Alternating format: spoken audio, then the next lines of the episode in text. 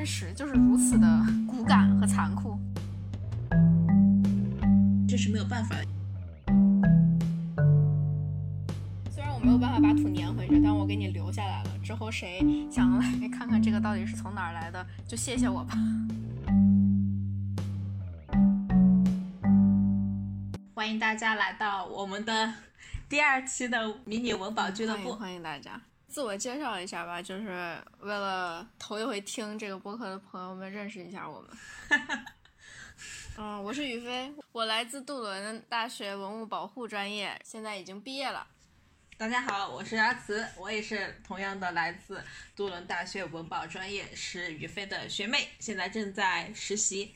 你现在实习感觉怎么样啊？第几天？这是头一周。头一周，这是第三天，还在刮石膏。对 呃，估计从下周开始还能做点其他什么东西。嗯，反正其实事情还是比较多的。对，是的。嗯，首先还要恭恭喜宇飞安全回国，对吧？正在隔离，现在隔离的生活非常美好，非常美妙。我们俩现在正跨越着时差在跟大家做节目，很辛苦。嗯，但是这个酒店的网非常不好。哎，非常就经常是断断续续的，就勉强勉强录一下。我这里差不多，那咱们就废话少说，废话少说，咱们直接就来跟大家讲一讲，我们今天的主题是什么？上一期是给大家讲一个文物保护是什么东西，然后今天我们就来具体的讲一讲文物保护到底要做一些什么，然后就是给大家介绍我们日常做的一些。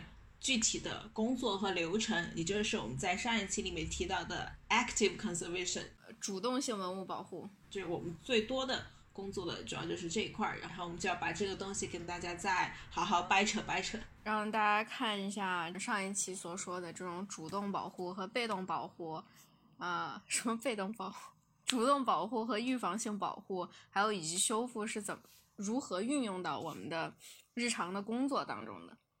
我们上一期也提了关于这个文物保护的一些理念，是的。然后我们今天就要先跟大家讲一讲我们这三大理念包括哪些，然后再通过一个具体的例子，呃，再跟大家阐述一下是怎么将这些这三个理念然后进行落实的。对，对，就是我们是如何在日常工作当中贯彻这些职业规范的。对，然后我们现在跟大家讲一讲我们这。三大职业规范包括哪三个？就继续考考你，这三大理念都有哪些？行，呃，三个理念其实呃最常说的一个就是最小干预。嗯，最小干还有呢？然后第二个是可逆性，材料的这个可逆性主要是指材料的可逆性。嗯，最后一个是可识别。嗯，可识别就是指我们做的这些东西是。可以通过，比如说肉眼，或者通过一些技术手段，能判断出来这个地方你你是处理过的。对，就是要和原物做一个区分。对对对。但是我们虽然说这个是呃文物保护修复中的三大理念，但其实还有很多很多其他的理念。这三个理念只是我们挑出来的是比较有国际共识的三大理念，就是基本上。做文物修复，不管是哪个国家还是嗯哪些那个实验室，他们对这三个理念是比较认同的，就是大家这个对这个理念的争议比较小。呃，其他很多的理念虽然也有，但是可能争议就是各个国家之间或者各个那个学术呃各个那个学者学术之间还有一些争议，所以我们那些理念我们就暂且不提，我们就今天只讲这三个在世界上。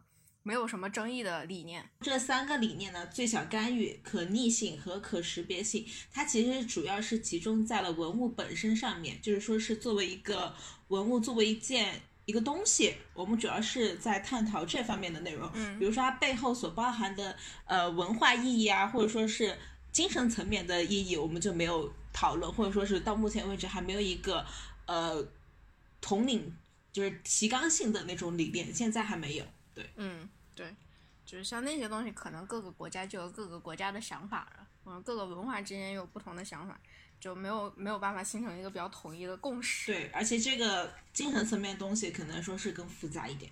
嗯，所以就我们今今天这一期就暂且不提了。那我们接下来呢，我们就给大家详细讲一讲这三个理念，然后再通过一个具体的例子，呃，来向大家说明一下这三个原则是如何具体落实在我们的工作当中的。今天选用的这个例子呢，就是宇飞修修复过的一个青铜戈，啊，戈就是那个武器的那个戈，然后来跟大家 做一下具体的阐述。那那就请宇飞来跟大家介绍一下戈的这个修复前的情况。嗯，就说这个戈吧，我拿到手的时候，它已经是碎成了三段儿，然后它整体非常轻，非常薄。嗯，你最开始你看出来它是个戈了吗？我看出来它是个戈，嗯，我看得出来它是个戈，就是它，它虽然是应该是一个出土文物，但是它外层的那些主要的那些包裹的土质应该是都被清理过的。嗯，然后。我拿到手的时候，就它已经是戈的这个形状了，和那个表层，只是表层覆被覆盖了这个锈啊，还有土啊什么之类的。但是你能看出来它是个戈，啊，但它已经碎成三瓣了。嗯，啊，它非常轻，非常薄，就是你可以看出来它不是一件真正的武器。就是如果它这么轻这么薄的话，它肯定没有办法真 用来用在战场上，就基本上一一碰就碎了的那种感觉。非常的非常的，这叫什么脆弱？所以它只是一个收藏品。嗯嗯，它其实是就是是一个墓葬品，它应该是一个专门被用来作为墓葬品的。但这个这个不知道大家有没有兴趣啊？要不要讲的？你讲嘛，反正可以解。为什么他会？你说的有道理，就是说正常啊，这个武器它肯定不会这么轻这么薄，对吧？啊。然后早期的时候，这些贵族就是去世之后，他们就是不是会弄很多很多陪葬品嘛？有钱的人，有钱的人呢，他就会真的把戈，就真的把那些青铜器，呃，做的做的好的青铜武器啊什么的跟着一起陪葬。但是越到后面呢，这有钱人就不是那么多了，对不对？你不可能陪葬就真的把那些武器都给放进去，国家也没有实力，那个足够的这些青铜器来。完成你这样陪葬的使命，然后之后呢，他们就发明了 这种专门的冥器，就用一些比较劣质的青铜材料来制作，然后做的又特别薄、特别轻，只是有那么个样子而已。这样他就可以大量的做这些东西，然后放到那个墓葬里面进行陪葬，显得倍儿有面子，又不浪费国家的这个重要的战略资源，就差不多是。这么个意思，那挺好。据你估计，那这个东西大概是个什么年代的呢？你有研究过吗？大概是后商出周的时候。后商出周这么早？差不多就是那会儿的。但这个东西，因为它是一个专门的陪葬品，它也不是真正的歌，所以它其实挺不值钱的，大概几千块钱吧，也就这样。我查过。不错。完整的那种，长得比这还精美的，大概就几千块钱，人民币。那你这手上估计就几百吧，但这个东西它历史也挺有兴趣的，就是它这个是咱们杜伦大学东方博物馆的一件藏品，它是由一个当初在中国的一个英国的传教士，一位女传教士那个带回来的。她就是在中国的时候进行传教的时候，她又对这个中国的这种学者文化，这文人墨客很感兴趣，他就学着收集了很多东西，其中。这就是其中的一样，他带回来的，估计也是从那种什么古玩商人手里，啊，那种盗墓人盗盗出来的墓，然后再卖，然后他收购的一样东西。嗯，好，挺好，这个也算是这件文物的一个历史背景啊，对的，基本的历史背景。嗯。那先问，那咱们你还说说它具体情况？它除了刚才哈你说的，它断裂成了三段儿，它的呃锈蚀情况，你要不要介绍一下呢？嗯，那首先我们就是要说一下这个材料检测的结果了。就是我们一般拿到一件文物，除了大概观察它呃是的情况之外，我们首先可能就是要知道这个东西是用什么做的，对吧？通过它这个它这个最开始这个颜色啊，这个绿色的锈。我们大概可以判断，它应该是一件，就是青，就是铜器，就是合铜合金的东西制作的。但是它具体的这个，呃，是用哪铜和哪几个金属进行合金，就是合金的呢？这个我们就使用了一个叫 EDXRF，它的中文是什么？你你赶紧搜。你快去找一下我吧 EDXRF，完蛋了，我跟你讲，中文是什么？啊，就是用这个激光 X 激发 X 射线荧光光谱法来检测。这个这件物品它究竟是用哪些金属，呃，合金制作的？就检测的结果就是这件东西主要是铜和铅的合金。这一点也印证了这件东西确实是一件名器，因为铜，呃，铜和铅的这个合金，它的硬度啊什么的就远远低于，呃，我们传统的就是普通的那种，呃，青铜器，那个是铜锡合金。铜锡合金，嗯，它有一些地方就是，呃，你能看到铜锈的地方，它这个铜的那个比例会高一些。然后在一些灰色或者偏白色的一些地方，它这个就是铅的这个含量比较高。这一点就表明了，这个在有一些地方，这个铅可能在呃，在它腐蚀的过程中，这个铅它就是迁移到了它的表面，所以你就看到它的表面并不是。通身全绿，就是它是绿一块白一块这样。嗯，所以在你做了检测材料检测之后，你就会更加细致的去观察这个病害情况，或者说是就能够对病害的情况状况有一个更深的一个了解，对吧？对，就是知道这个地方是哪儿锈了，然后它怎么锈的，然后这个锈的成分大概是什么，这样就可以大概认定它这个。呃，绿色的这个部分就是我们常说的这个青铜的锈，主要就是以碱式碳酸铜为主要，呃的那个锈。然后白色呢，大概可能就是呃氧化铅呀等等等等这样的锈的情况。嗯，那如果你在做这些调查，所有的比如说材料检测、病害调查，还有包括咱们之前提到的背景的调查之后，那么你下一步如果要进行处理的话，你会怎么做呢？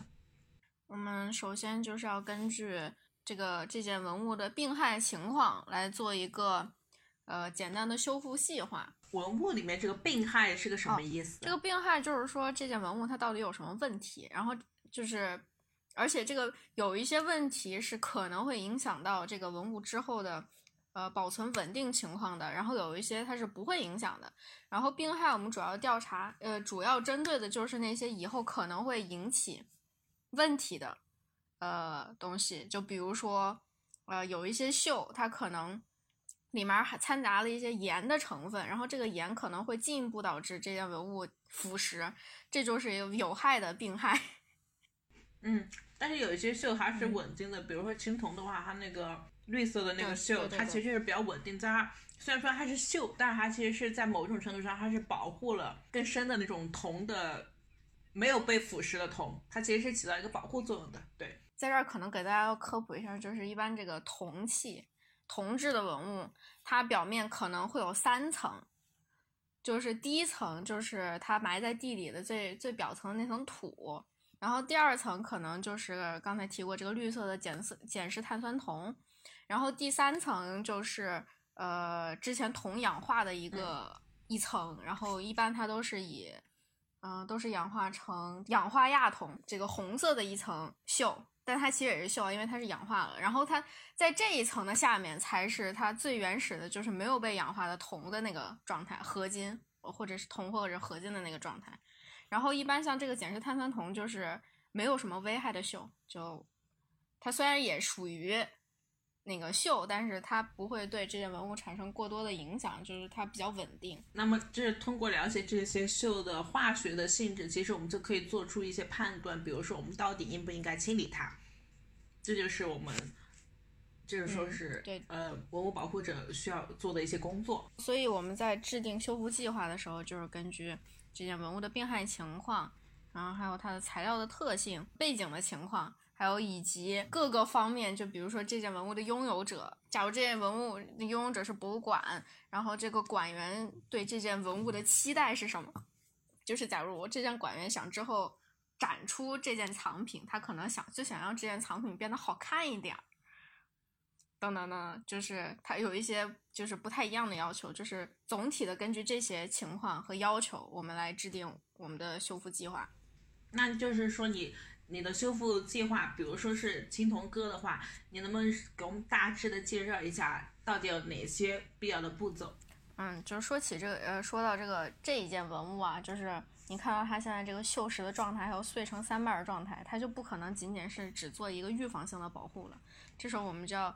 可能就要进行一点，比如说清理啊、粘结啊等等的过程，就会需要一个主动修复的手段。拿到这件文物之后，各种检测调查进行完了之后，呃，我主要给它制定了三步计划。哪三步呢？清洁、稳固和粘结。那那咱们说到这个清洁，在文保里面，其实清洁它主要是可以分成分成两个层面上的，比如说我们第一个就是咱们经常说的。呃，物理性的清洁，还有就是化学意义上的清洁。那么这两种呃不同意义上清洁，你对于这件青铜哥你都有用到吗？还还用到了，还真用到了。他刚才其实忘说了，这个地方再提一下。这件青铜器，它除了呃有它的腐蚀腐蚀物，就是锈之外，它上面还粘结了一些奇怪的东西，也不是奇怪的东西，就是粘结了标签。嗯，然后这个标签它，呃，已经泛黄了，就说明它这个东西已经酸化了。然后这个酸化的纸张可能对这个金属文物会产生进一步的腐蚀，所以它这些标签也是要被清理掉的。但是这些标签都是通过胶粘在上面的，就要想办法把这个标签的还有它这上面的胶给处理掉。清理这个附着物呢，我主要就是采用了这个溶剂式清洁，因为。它这个胶粘的非常的紧，如果你只是用你用机械性清洁的话，你很有可能一不小心会，呃，破坏掉这个下下面的这个金属部分。所以呢，用溶溶剂的话，在它就不太会影响到这个青铜戈的本身。这个胶，然后做也是做了一系列检测，然后确定了它是一个已经退化了的。动物胶一般，这个动物胶呢，一般就是可以用水来就是清理，就是能溶解。这个动物胶可以溶解在水中，软或者是软化在水中。我就使用了水和乙醇的混合溶剂来清除掉这个胶。这个一般来说，那咱们先说一下这个，嗯这个动物胶一般就是指那个，一般就是指用动物的。皮或者说是油提取出来炼的胶，比如说常用的就有兔子啊和鱼，对吧？对，还有牛，嗯，有用他们的胶。是，但是暂时我还分辨不出来这个东西它到底是什么做的，我只知道它是一种动物胶。嗯，一般来说水它就可以软化这个胶，但是我为什么加了乙醇呢？就是乙醇可以加速水的挥发，然后就不会让这个水跟这个金属体有太过太长时间的接触，导致腐蚀。对，然后你物理意义上的清洁，你都做哪些工作呢？嗯，物理上的清洁主要是针对它这个锈本身。这锈的话，你就不可能说溶解在什么当中了，因为能溶解锈的这个溶剂，一般意义上也能溶解这个清这个铜金属本身，所以用机械清洁会更呃安全和有效，也就是体现了我们这个。呃，最小干预的原则，尽可能的不去影响到这个器物本身的情况，只针对它这个表层的锈进行一定的处理。然后这里的机械清洁，我用的就是手术刀。啊，为什么用手术刀呢？就是因为它非常的精准、小巧，然后又非常的锋利，它就可以比较容易的去除去这个表层的土啊和。呃，比较呃和这附着在表面上的锈比较容易容易操纵，因为它就是比较，我们就就是说，就是可以控制怎么样去运作这个手术刀。化学试剂的话，其实很多时候就可能会出现一些意想不到的状况，但是用手术刀的话，其实是我们人为就是可以控制的，就是尽量能够最小干预文物本身的情况。但是呢，大家要意识到一个什么问题呢？就是清洁这个部分。它就不能，呃，贯彻到我们的这个所谓的可逆的理念了。就是清洁，它是一个不可逆的过程。嗯，对，就是你一旦把它从它表面上清理下去之后，你就没有办法再把这个土给人家粘回去了。不可逆。嗯，这是一个不可逆的过程。但是在我这个修复的过程当中，因为这件青铜器、这件戈它的来源其实是我们不知道的。虽然我们知道它是当初是谁带到英国去的，但是它是从谁那里买的，这件青铜器是从哪里出土的，这些我们一概都不知。所以呢，呃，为了方便之后的研究等等。嗯，我就把我清理下来的锈和土都保存了下来，就放在一个小袋子里面，然后上面写上了这是从这件上面，呃，清理下来的土啊什么的，然后跟它这个青铜器保存在一起，然后这样就呃，寄希望于之后如果有人想研究这件青铜器是从哪里出土的话，他就可以通过分析这个土来进行一个简单的判断。但啊，当然也不一定会有人来研究了，但只是作为一个。可能性我保留了下来，所以也稍微贯彻、稍微这个实施了一点这个 可逆的原则，对理念吧，对对是这样。嗯，虽然我没有办法把土粘回去，但我给你留下来了。之后谁想来 看看这个到底是从哪儿来的，就谢谢我吧。嗯，因为这只能做到这一步了，因为清洁确实是没有办法的。嗯，那么清洁之后呢，你又做了什么呢？就是清理了土层之后，我们就可以进一步的。观察这件青铜器，它这个锈层和土层下面的情况了。这时候我们就可以看到，因为这件青铜器非常的薄，它其实它中间剩的那个铜本身已经非常小了，它大部分其实已经都被腐蚀掉了。所以这件青铜器它非常的，唉，我想到的是脆弱这个词，但是应该还有个更好的词来形容它吧，就是 vulnerable，容易受到伤害。你不管拿的时候，你稍微一不小心，它可能就碎了。就是它整个结构都非常的松散，非常的脆弱。所以呢，这个时候，嗯，我就想，那它既然这么脆弱，那我们就让它变得强壮一点吧。啊，就是这个稳固的措施。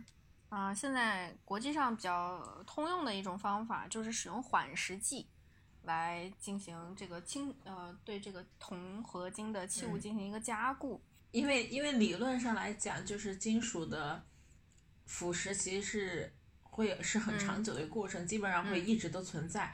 然后我们要做的就是尽量让这个过程慢慢的减缓下来，就是说尽量让它保持在一个不被腐蚀的状态下。缓蚀剂这个名字也充分说明了这个东西是用来干嘛的，减缓它的腐蚀。嗯，对。啊，具体为什么我们就在这儿不跟大家讲了，挺复杂的。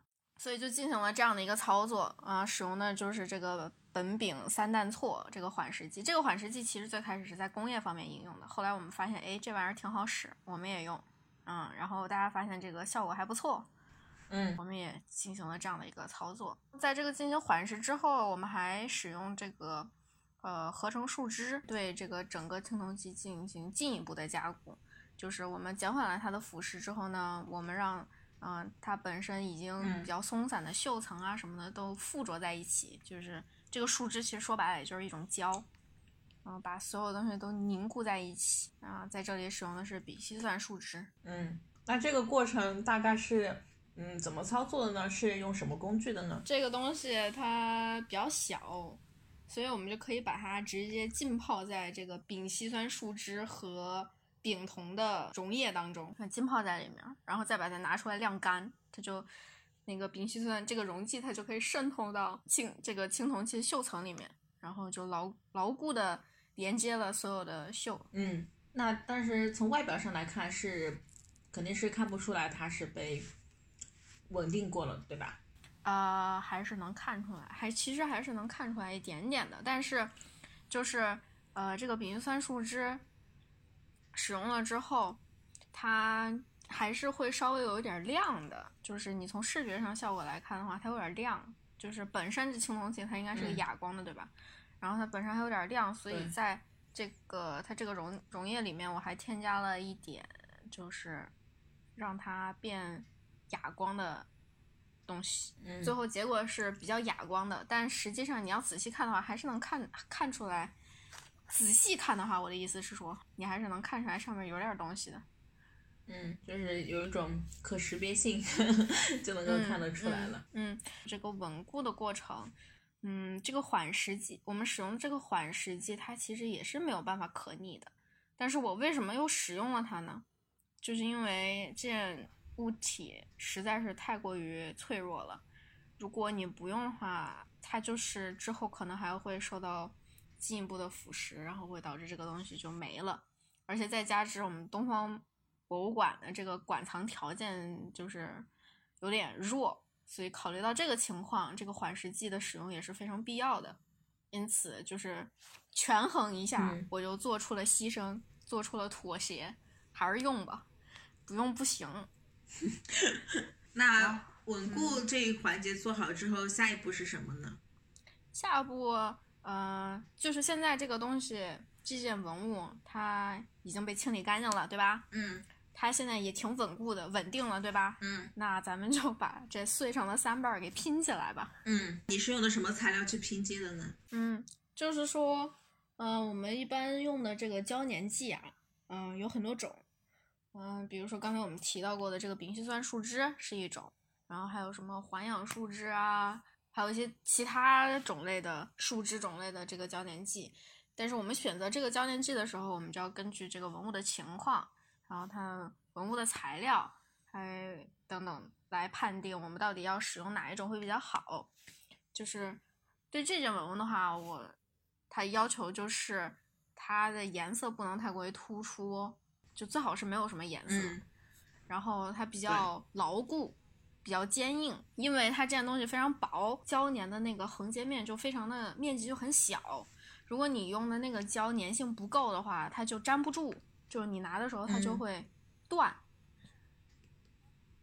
所以你就需要一个胶粘性非常强的胶。对，最好的话它是可逆的，就是这个胶涂上之后，你还有办法把它给去除掉。那你在不损伤文物的情况下把它去除。为什么一为什么到了粘结这一环节，你就必须得想想，想要它是一个可逆的一个粘结剂呢？就是都得想，但是你到底选择哪一种？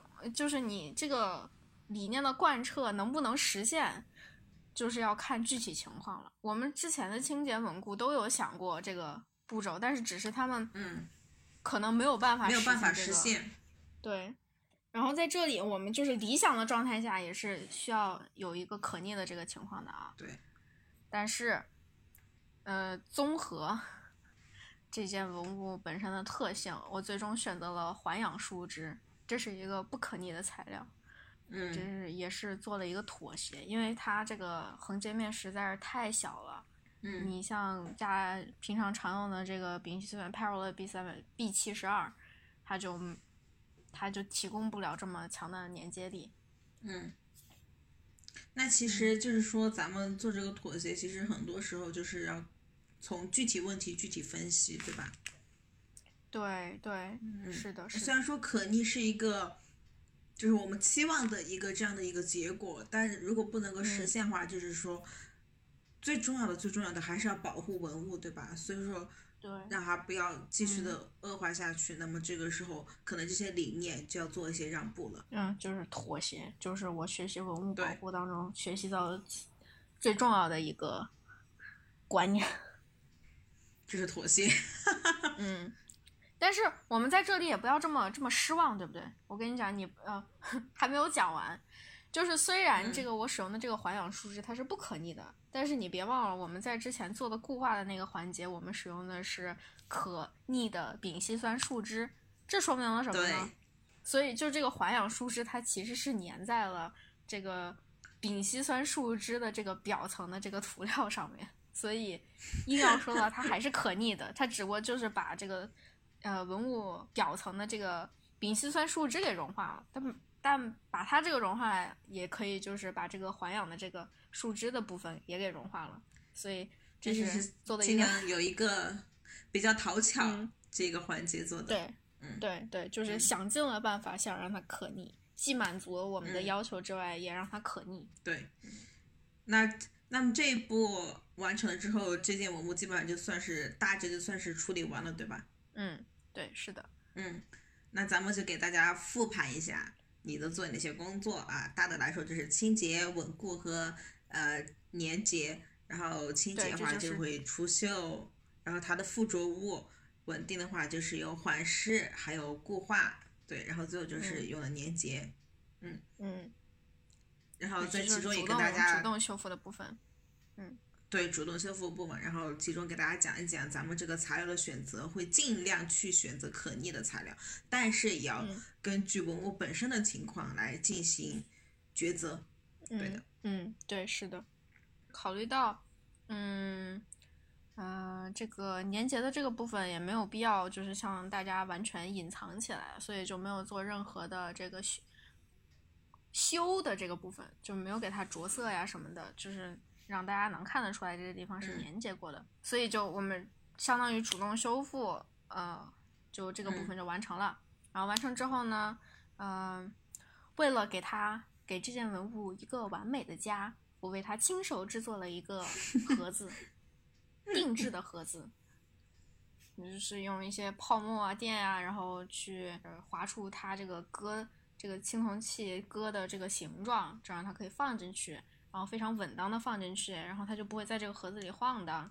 下面垫了很多东西，就是软软的垫子上面，让它很舒服的躺在上面，呃，不会受到就是运输过程当中的这个颠簸呀什么的影响。颠簸，嗯。突然纠正，非常贴心。对，然后上面上面也给它铺了小被子，软软的。然后把之前收集的那个样品都放进去，然后盒子上面还盒子上面还还把他的照片贴在了盒子上面，然后写好了这个标签，馆藏人员能清楚的看出来这这个盒子里面装的到底是个什么东西。嗯，那像这些盒子啊，包括你给他准备的。小棉被、床单这些啥的，有没有什么材料选择上有没有什么要求呢？嗯，我们就是这个材料选择要求，就是它不会嗯影响到文物，基本上就是一些比如说用的盒子啊、纸啊什么的，呃，材料什么的都是对不含酸的，然后也不会在那个保存的过程当中释放一些有害的气体，比如说甲醛啊什么之类的。嗯。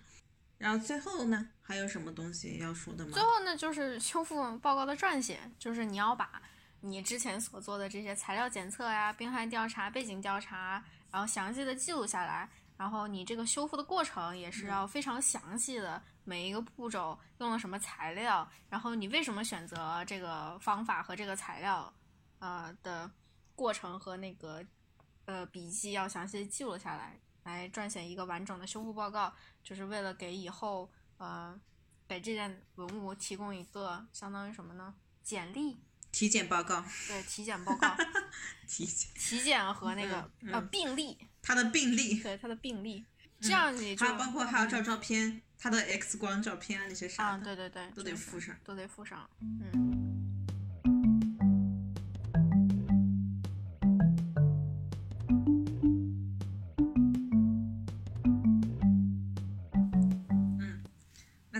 刚才就这这一大块讲下来，其实就是对于青铜哥的这个宇飞修复这个青铜哥的一个嗯体检报告哈，他的各种病例啊，嗯，对，这这些就是咱们日常的主动修复的这些内容了，嗯，对，嗯，其实这个逻辑其实是非常怎么说比较缜密的，就是先去研究它是什么东西。然后再去规划应该怎么去处理它，然后最后就是再去想怎么去保管它，让它能够更好的保存下来，然后再对之前的所有工作做一个整理，然后以便后人能够翻阅、能够检查，对吧？对，也是为了，嗯，对，万一之后你可能还要再处理这件东西的时候，你就可以看到之前之前自己做的东西是什么样，做了哪些东西，这也算是一个可识别性的一个体现。对，我觉得应该算的，是的。那么现在，嗯，我们就通过这个例子呢，相当于是给大家分析了一下咱们三大理念。但是其实大家也可以看到，说我们这个工作虽然说我们是要根据这三个理念来进行操作，但是其实在我们工作的同时，也会去反思这些操这些理念能不能够落实，或者说是落实到哪一种程度。那么这就是体现咱们文保工作者他们我们的工作思考，其实是一个。回环回环往复的一个过程，就是说大的方向上不能出出错，但是在具体的修复过程当中呢，我们的要考虑咱们的操作是否是因材施教、合情合理的。嗯，对，因为这是什么呢？这三大理念其实一个是一个非常理想化的，就是过程吧。我们文物工作者理想的状态下，就是我们所做的一切都是最小干预的，是可逆的，是可识别的。但是到具体的工作、具体的物件当中，我会发现这个理念有在有的时候是不能被实现的。现实就是如此的残酷、骨感和残酷，你没有办法，你没有办法贯彻你真正的理想。嗯，但是这个三个理念也是我们在工作。和未来的研究当中，会不断想着不断去靠近的一个方向，就是我们希望我们以后，嗯的研究，还有一些，呃材料的这个发明啊什么的，都是可以体现这三个理念的。对，这是一个大方向。这三个理念其实是没有办法去量化的。就是修到哪种程度才算是最小干预呢？你可能就会有人说，那就先就把锈除掉就完了。但其实你除掉锈之后，它还会继续腐蚀啊，它还会继续的恶化下去。那么你肯定要有所，嗯，就是有缓蚀的这个步骤在里面。那么这个时候就可能就会有人说，这不是最小的干预，你就在不停的干预它。但其实这是没有办法的，因为你必须要起到保护文物的这一个作用。这个是一个最大最大的方向，就是要保护文物。对，就比如说，假如说我们的东方博物馆这个保存条件能能够非常有一个非常好的这个保存条件的话，其实这个缓释做不做也无所谓。也 OK，但是这个条件是没有办法提供的，所以我们只能去适应环境。对，这就是咱们所说的具体情况要具体的分析，而且有的时候像收藏家他可能也会提一些要求，那么这个时候你就要尊重他的意见，那么这个时候你的操作可能就又会不一样了，那么这些理念也可能又会发生改变。这也是为什么我们说文保理念这个讨论其实是一直都存在争议的，因为你没有办法去给一个标准化。至少到目前为止，咱们还没有标准化。太太理想了。对，所以它这个问题就是非常棘手，然后每一个都可以单独提出来讨论。对，我们的文物修复过程是不可能有一个标准化的流程的，不可能说啊，所有的青铜器我都按照一二三四五六七八九的这个步骤，呃来做，它不可能，它这个每一个步骤都适合这一件文物，所以你就要根据啊文物的情况啊等等等等来进行判断，来有所选择。对。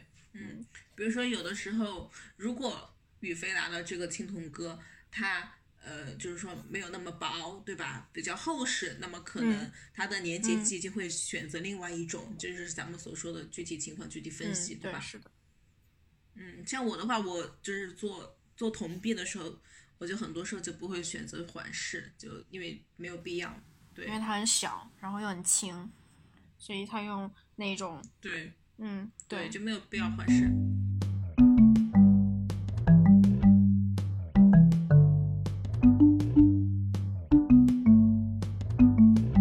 所以咱们今天就是通过这样一个宇飞修复的一个青铜戈的这个例子，来给大家展示一下咱们日常的修复是怎么做的，然后如何去体现咱们文保里面非常重要的三大原则性的或理念。然后完了之后就是。也给大家提出一些思考问题，比如说这些文保理念呢，其实是没有办法量化的，等等等等等。然后是咱们要怎么去把这件东西做的完美，做的理想化，就是我们文保人以后的一个工作的一个方向。我们要不断向那个方向靠近。对，那么这个时候也像是，所以咱们这个第二期也相当于是抛砖引玉，对吧？就给大家一个例子，然后提出一些问题，让大家去。呃，有对这个东西有个更加具体的一个想法了，就知道咱们是做什么的。对，没有不是随便修修罢了，是要就是要很要很多思想、很多思考，还有包括很多这种实操在里面。就是我们考虑的东西其实是非常多的。嗯，它这个文物的本身情况，它的环境，还有大家对它的期望。对，对，所以就平时你看实际操作可能不大看得出来，但其实是你要问我们去怎么思考这些东西，都会。就是就是必须要思考到的，对，嗯，那么这就是咱们今天的第二期的内容。咱们第一期的播出反响其实还是挺好的，很多人都支持我们，对吧？